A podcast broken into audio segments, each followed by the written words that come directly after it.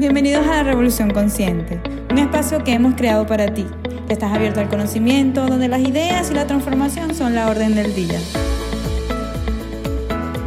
Buenos días a todos, hola Estefan, hola Andreina. Hoy tenemos la suerte de tener con nosotros al gran Jordi Jones, autor de uno de los libros que más me ha marcado en ventas. Hola Jordi, Neuroventas, tu libro con esa frase que no dejo de repetirla, que dice, deja ya de vender y haz que te compren. Hola, buenas tardes. Buenas tardes, Estefan, Andreina, Andrés. Qué gusto volver a veros. Pues sí, sí, y no ha cambiado. Dejamos, debemos dejar de vender y, y hacer que nos compren de una vez. Hoy, Jordi, vamos a hablar de cómo cambiar la realidad de nuestros clientes. Y para eso pues tenemos muchísimas ganas de escucharte. Hemos tenido pues conversaciones incluso previas a este podcast sobre este tema espectacular. Todos tenemos esta importancia, tenemos esta situación de que tenemos que cambiar esa perspectiva que actualmente tienen de nuestra marca o mejorarla en todo caso. Y queremos escucharte, hablar hoy sobre esto.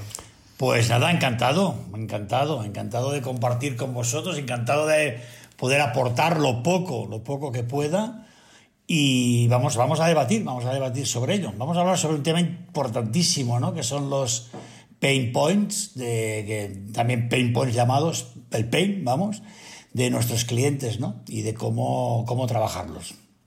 Bien, veréis, esta, esta es una parte importante, ¿no? El, lo, que, lo que es el pain de nuestros clientes hace referencia a, a cuáles serían las inquietudes, los miedos, los deseos, los anhelos, a veces reales o a veces no, de, nuestros clientes. ¿no? Es algo mucho más eh, profundo que lo que es eh, el producto en sí mismo.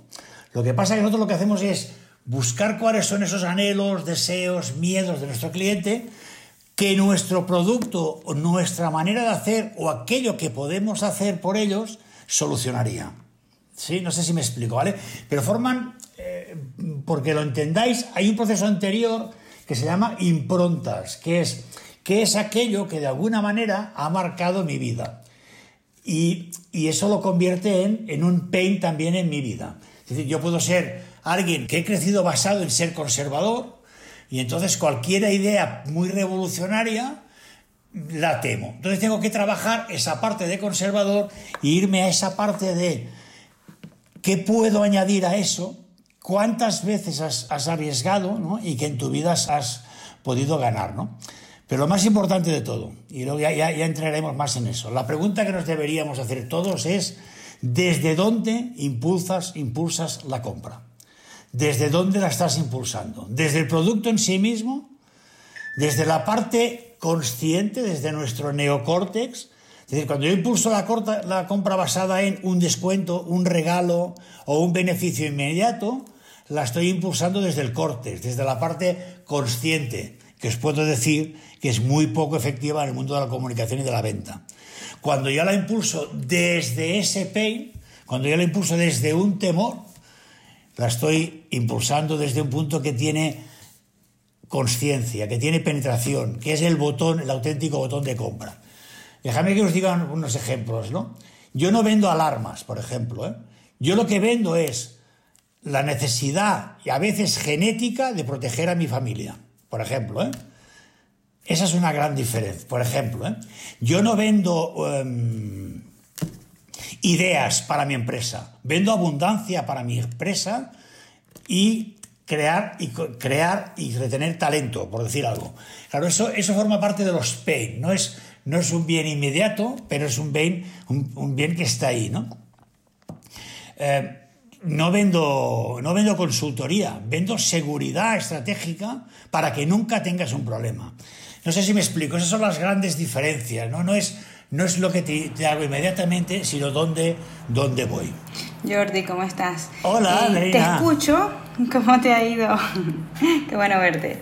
Te escucho y cuando dices que tocas el pain, y los ejemplos que estás diciendo me recuerda que todo refleja sentimiento, ¿o me equivoco? Sí, es que tenemos que partir de un concepto clave, ¿no? Que entre el 85 y 93%, depende de, de, neurólogos, de, de, autores, de decisiones que tomamos, Es decir, vamos a decir que el 90% de las decisiones que tomamos se toman desde la emoción, desde el sentimiento, desde nuestra parte reptiliana. ¿sí? El, tema es que luego la revertimos de razón, eso es verdad. ¿eh? Luego le vamos dando un razonamiento, pero nosotros la, tomamos desde ahí.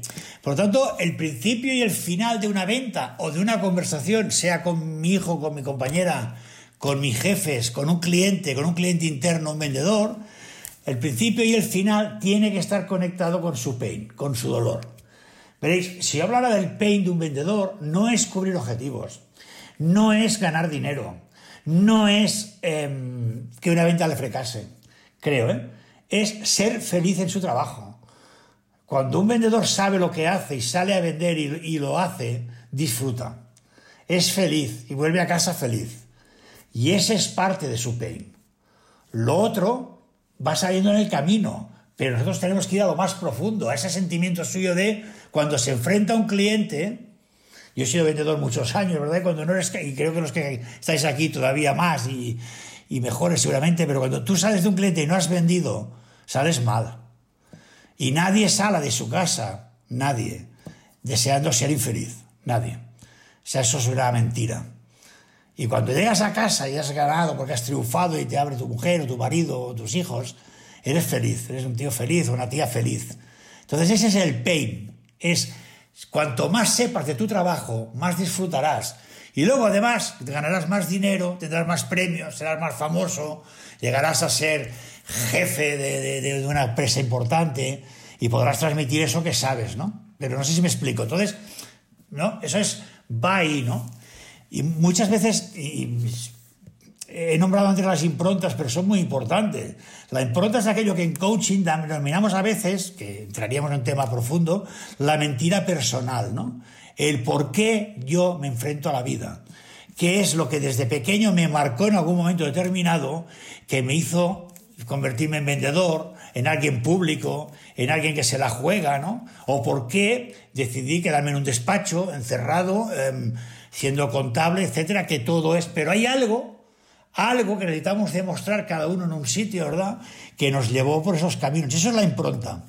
Eso es qué representa, ¿no? Por eso a veces cuando se trabajan marcas, marcas muy importantes, se hace basado en la impronta, en una historia que han creado que a ti te devuelve a momentos claves de tu vida. Voy a dar un, gran ejemplo, perdonadme, que es Coca-Cola, ¿no? Em, dentro de muchos estudios que se hicieron de neuromarketing, el más, más cantado fue Coca-Cola, no sé si os he contado eso, pero Pepsi-Cola, por ejemplo, daba en los test de sabor, daba porcentaje superior a Coca-Cola, ¿no? Creo que en mi libro, ahora, ahora he notado quién lo ha leído, quién no, porque veo a Estefan moviendo la cabeza y digo, es, ya los he pillado a los otros dos, ¿no? es broma.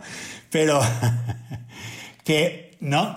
Al final se descubrió que la gente acababa comprando Coca-Cola porque, o sea, se despertaba el área de recompensa en su cerebro y se iluminaba cuando veían la imagen, no con el sabor. Siempre que testamos algo con el sabor, lo hacemos con el córtex. Cuando vemos la imagen, lo hacemos con esta parte, ¿no? Con el, con el límbico y con el reptiliano. Bueno, pues esa es un poco la impronta. ¿Qué hay de mi juventud ahí, ¿no? ¿Qué hay que me lleva a ese, a ese punto? ¿eh? Jordi, eh, a mí me fascina ese concepto de neuroventas que pasa de tener una venta centrada en un producto a una venta centrada en tu cliente, en la preocupación por mejorar la realidad de tu cliente, enfocándose eh, primero en, su, en, su, dolor, en sus pains, eh, y ahí no tú no los has explicado muy bien. Existen diferentes tipos de, dolor, de dolores de los clientes. ¿Cómo, ¿Cómo, podríamos ayudar a las escuchas a, identificar y a orientar un poco la venta tomando en cuenta esos pains de los clientes? Sí, sí. Veréis, verás, em, hay muchos tipos de pain. ¿eh? Hay, hay pains que son, van, van ligados directamente a la seguridad, van ligados directamente al miedo a van ligados directamente a la dominación o al sobresalir, ¿no? También van muy vinculados a esa mentira personal de que te hace comprar un iPhone, ¿no? en lugar de comprar un Samsung o una marca de, segunda, ¿no? Por ejemplo, una de las, de las maneras que nosotros utilizamos es ver que el, el, el modo de vida, el hábitat, ¿no? Y el, el grupo étnico de las personas, ¿no? Depende de dónde se relacionan y con quién, son más propensas a unos o con otros. Pero lo más importante del pain es la pregunta. Es, es, esa es la clave de toda venta. No hay venta sin pregunta, ¿no? Antes, yo me acuerdo cuando yo empecé a ser vendedor, que ya hace años yo tenía pelo y una melena que no veas, ¿no?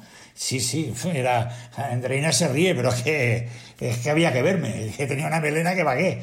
Pero se hablaba de que un vendedor hablaba el 80% del tiempo, ¿no? Hoy lo que decimos es no hables más del 20%, pregunta mucho, porque él te dirá su dolor, ¿no? Él te lo acabará diciendo. De todas maneras, os tengo que decir que normalmente el dolor hay que provocarlo también, ¿eh? porque si no, nuestro cerebro está programado para protegernos. Entonces lo que hace es esconder esas situaciones. Es decir, si yo estuviera haciendo una campaña contra el cáncer y necesitara que vosotros os afiliarais conmigo y vinierais y, me apoyarais ¿no? en esa cruzada, porque siempre nos parece que nada nos va a pasar a nosotros, siempre me parece que mi, empresa nunca va a quebrar ni nunca le va a pasar nada, y siempre nos parece que a mí un problema de salud no lo voy a tener, pero si os dijera que según la OMS, uno de cada cuatro personas va a tener un cáncer en los próximos 20 años, se acerca la cifra a dos de cuatro ya, a dos de cuatro, y te preguntara automáticamente a Andreina cuántos son de familia, ella lo que haría automáticamente es una división. Ella diría, ostras, somos ocho, ¡fu! Tengo un 40% de probabilidades de que de esos ocho haya tres o cuatro, ¿no?, que tengan esa enfermedad. El pain se ha despertado y seguramente su lucha contra el cáncer, ¿no?, ha empezado ahí. Pasa que luego hay que insistir, ¿verdad?, en todo el argumentario, porque si no, al mes, ¿no? Volvemos a estar fuera a través de, de juego, ¿no? Por tanto, podemos descubrir el paint basado en qué tipo de persona es, qué tipo de empresa es, qué tipo de... Pero luego preguntando y indagando y haciendo, haciendo mella, ¿no? De hecho, hay una técnica en... Que esa creo que no, en mi libro no sale porque no daba para más me, acuerdo que me pidieron como mucho 40.000 palabras y me fui a las 60.000 y todavía me quedaba por escribir otro, digo, porque, porque cuando me dan cuerdas como... Pero hay una que es una técnica muy efectiva dentro, se llama las tres historias, no sé si lo hemos, lo hemos comentado, ¿no? La técnica de las tres historias que te dicen, primero hay que contar una, una historia negativa, es decir, imagínate que yo vendo alarma, porque hemos nombrado alarma, ¿no? ¿Sabe usted que en, estas, en este barrio, por ejemplo, ¿no? En los últimos tres años han robado en un 40% de las casas? Cifras. La cifra ayuda mucho a despertar el pain, mucho. ¿eh? Y luego dice, una positiva, ¿no? Es, en cambio, las casas que tenían alarma, eh, solamente se han robado un 3%, una cifra, ¿eh? donde había una alarma, y el resto ha sido donde no había ninguna alarma, entonces, ¿tú qué piensas como cliente en ese momento? Me quiere vender una alarma, claro, ¿no? Y luego está lo que nosotros denominamos la historia neutra, que es la que crea compromiso. Pues negativa, despierto el pain, positiva, tengo una solución, pero la neutra es, no te estoy diciendo que me compres la alarma a mí, es, es más, no, no, no, no pienso ni cerrar el pedido hoy, pero sí me gustaría que miraras el tema de la alarma. Cómpralo donde sea, porque cualquiera te va a servir. Ahora llámame, porque mis servicios son superiores a los demás. Algo así. ¿Me explico? Al final lo que haces es, mi pain queda, mi claim, pero lo que doy, te doy es la posibilidad de que no, quieras, creas que te vendo, ¿no? Pero siempre empezando con una negativa, a veces lo que hace es despertar el pain. Pero sobre todo la pregunta, ¿has pensado alguna vez que podrías perder clientes por no tener este producto que sí lo tienen a 20 metros tuyo? Eso, ese es fácil, fácil, fácil, ¿no? Bueno, esa sería un poco la, la técnica, ¿no? Y eso es cómo funcionan los pain. Está muy bueno, Jordi. O sea, a través de esas tres historias, pues despiertas el pain, eh, despiertas una necesidad también a través de la historia positiva. Y, y, después pues despiertas el compromiso porque le dices, ok, no me compres a mí, si quieres, compre donde sea, pero cómprate una alarma. Y, bueno, detrás de eso tú sabes que hay una gran probabilidad de que te compre a ti, ¿no? Prácticamente toda. Vamos, si estoy yo, seguro. No, me quiero decirte que prácticamente toda, porque al final, yo creo que un poco lo que pasa, que estaréis de acuerdo conmigo, que no importa tanto lo que dices, sino cómo lo dices. Si tú lo dices como una máquina, pues no funciona, ¿no? pero al final, ¿no? Esa sonrisa final, esa tocada de hombro de, oye, de verdad, es cara, no, parece que te la quiera vender ahora mismo, pero no. Pero piénsatelo, piensa en tu familia, piensa en lo que ocurre, piensa que invertir en seguridad es todo. Que, pues, ¿Podrías poner precio a cerrar la puerta de tu casa, dormir a pierna suelta pensando que tus hijos y tu mujer están protegidos? ¿Podrías poner un precio a eso? No. Retomando un poco, cuando ya conocemos el dolor del cliente y empieza el manejo de las objeciones, cuando te dicen sí, pero es que no necesito una alarma o, tienen alguna forma de, eh, por decir, retar lo que tú estás ofertando. Más o menos nos podrías eh, ayudar a explicarnos esta parte del manejo de las objeciones. Mira, el, gran problema que tenemos todos, ¿eh? los vendedores, ¿no? es que al final nuestro cerebro acaba yendo a lo fácil, siempre, siempre tiende a lo fácil. Y entonces nos creamos una historia y nos la acabamos creyendo. Es decir, si yo no vendo mis productos más baratos que la competencia, no se venden. Cuando caes en ese círculo estás muerto, lo digo de verdad. Porque siempre hay alguien que necesita vender más barato que tú. Eso ya seguro, ¿eh? Seguro, ¿no? Entonces, hay que intentar salir desde ese círculo y sobre todo probar las técnicas nuevas y reforzarse cuando, cuando, cuando funcionan, ¿no? Yo creo que hay muchas personas que ni siquiera hemos pasado el previo de esto, ¿no? Conocer realmente qué es lo que necesita nuestro, nuestro cliente, cuál es ese pain que de verdad él nos está escondiendo, ¿no? Una vez que hemos interpretado ese dolor que hay allá adentro, esa necesidad que hay allá adentro, el cómo es tal cual, como lo acabas de explicar. Yo creo que es a través de historias, a través de hacer la pregunta que va a sacar este pain. Muchas gracias por esa, por esa aclaración. Tienes toda la razón. Además, el cerebro tiene otro componente que es bueno pero malo, que es hedonista, busca el placer inmediato. Al cerebro le encanta el placer inmediato, le encanta. Entonces, eh, jolín, si tengo que buscar el pain tal, oye, casi le doy una oferta fascinante, le convenzo y lo vendo. ¿Sí? Eh, eh, y, acabamos yendo otra vez a lo, a lo, a lo más fácil, ¿no? No, totalmente. El cerebro siempre cree que está en su mejor versión. Siempre piensa que está en su mejor versión y eso nos juega en contra en muchas, en muchas ocasiones. Creemos que tenemos la historia, que tenemos la solución, enfocándonos en el producto y no en la necesidad y pues agarramos un camino que muchas veces puede ser acertado, pero no deja de ser una casualidad. Sí, Sí. Mira, yo digo que ante, ante una situación que no puedes cambiar, saca una ventaja competitiva. Es decir, uno de los grandes defectos, creo yo, ¿eh? de muchos vendedores es que se obsesionan en vender el producto y en venderlo ya. Y cuando tú te obsesionas en vender, no es un fin, vender es un medio. Vender es un medio para hacerte amigo y socio del cliente, un partner. ¿sí? Entonces, Tú puedes manejar, hay, una serie de manejos de objeciones, evidentemente. Todos sabemos ¿no? que las cuatro fases de la venta, si la objeción no sale, en la tercera hay que provocarla. Porque si no hay objeción, no hay venta. ¿no? alguien, de hecho, nosotros definimos la objeción como el momento en que tú ya sabes, como vendedor, que el cliente va a comprar, aunque él ni se ha enterado todavía de que te va a comprar. Pero tú lo sabes, porque en el momento en que tú tienes una objeción, una duda, es porque tu cerebro ha pensado la posibilidad de comprarte. Tu subconsciente, y él te la está demostrando. Por tanto, ahí, ahí ya se diferencian un gran grupo, los vendedores de élite y los de batallón. Es decir, los que se enteran y los que no, en serio, ¿eh? Los que ven una objeción y dicen, wow, ya estamos con problemas, ¿no? O los que ven una objeción y dices, qué oportunidad, ¿no? Porque ¿qué hace el vendedor profesional? Aislar la objeción. Lo que dice, dice, o sea que tu problema para comprarme la alarma es que es cara y que luego hay que pagar unos plazos. ¿Ese es tu problema de verdad? Sí, vale. Si este es tu problema, ¿qué estamos haciendo? Estamos aislando el producto para tratar una objeción. Con lo cual estás diciendo, si te soluciono la objeción, te lo voy a solucionar. Pero es verdad que yo creo que es muy importante que todos sepamos que por mucho que des en el pain, por mucho que des con el claim, habrá clientes que no te comprarán hay un porcentaje de clientes que no te comprarán. La venta no depende siempre de ti. Hay una cosa muy importante, Andreina, ¿no? que enseñamos en coaching también. Nos han educado de pequeños que si tú lo haces todo bien, te sale bien. Y esa es una gran mentira, lo digo de corazón.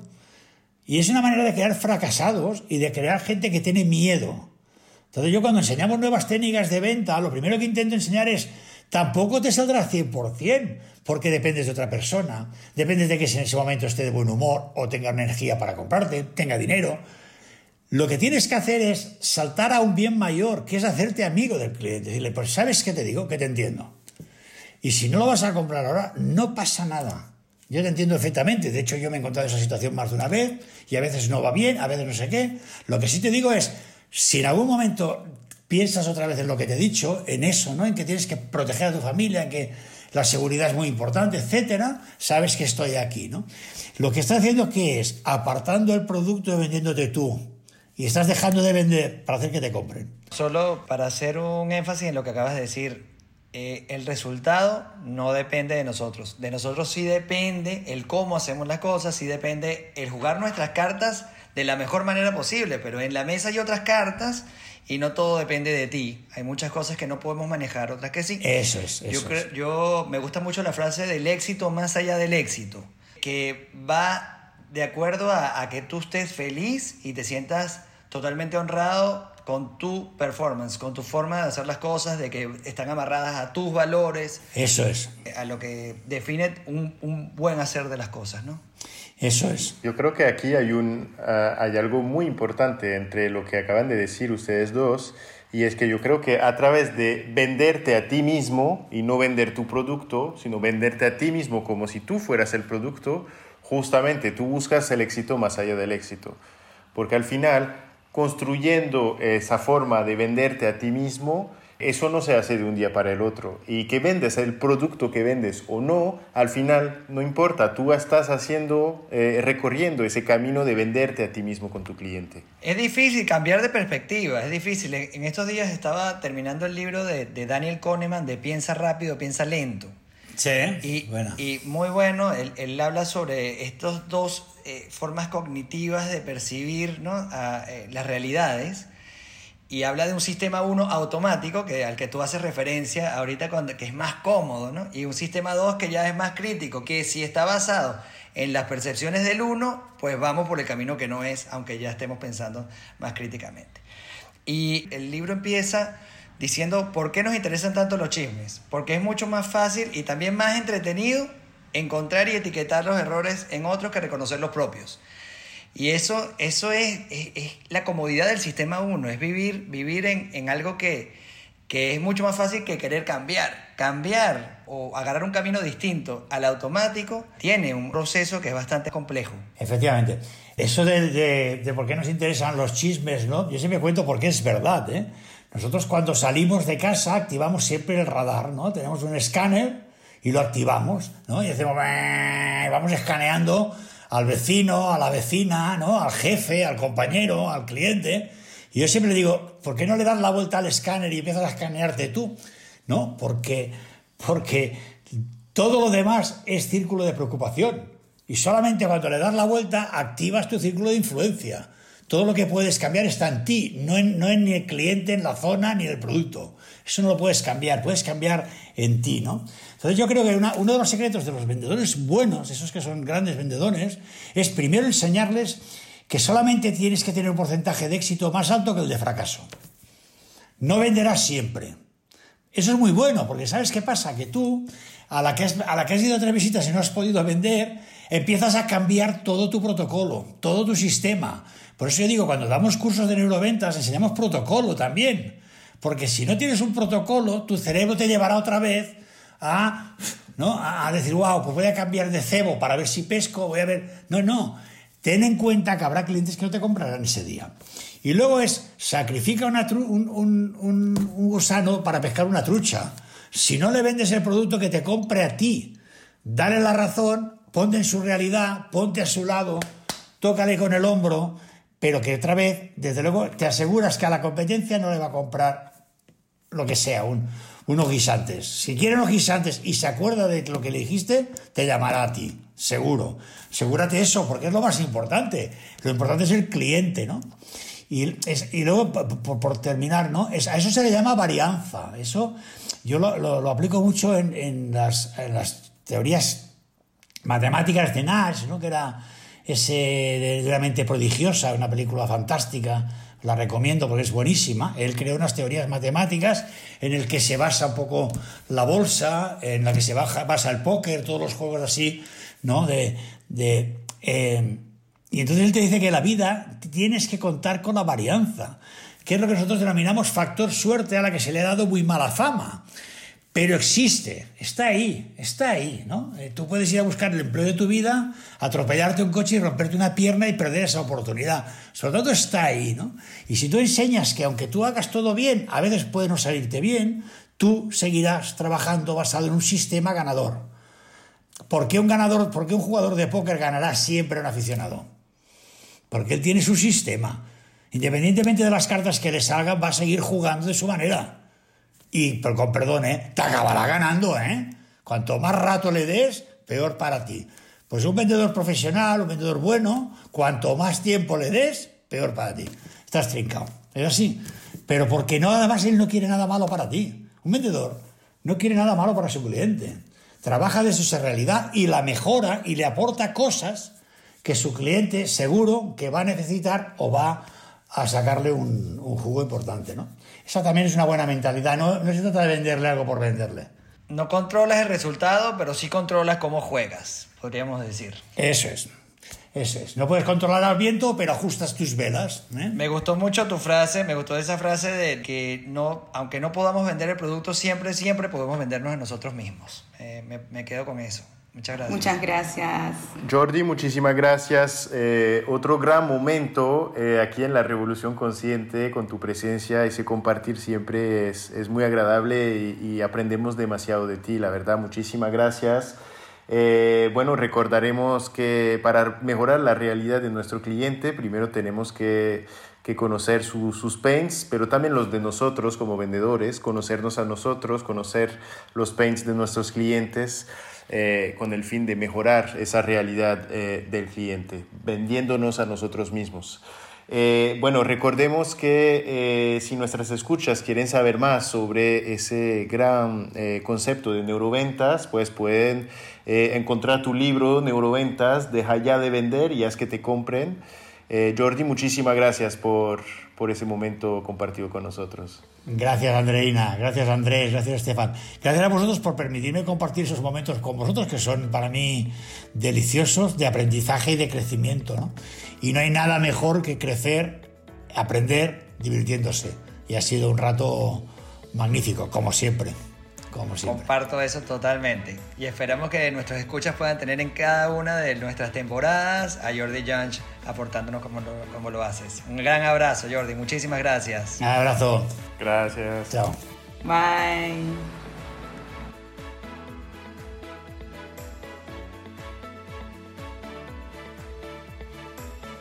Una vez más, gracias por darle la oportunidad a revolucionar tus pensamientos. Si te ha gustado este podcast o piensas que a alguien le puede interesar, pues no dudes de compartirlo.